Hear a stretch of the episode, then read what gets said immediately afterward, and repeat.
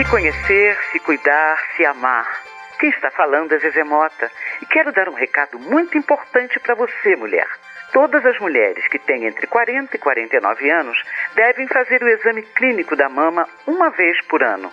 É um exame feito por um profissional de saúde no consultório, onde ele apalpa a mama e detecta alguma alteração. E para quem já passou dos 50, a mamografia deve ser feita pelo menos uma vez a cada dois anos e o exame clínico das mamas uma vez por ano. Quanto mais cedo se descobre um problema, mais chances de tratamento e cura a pessoa vai ter.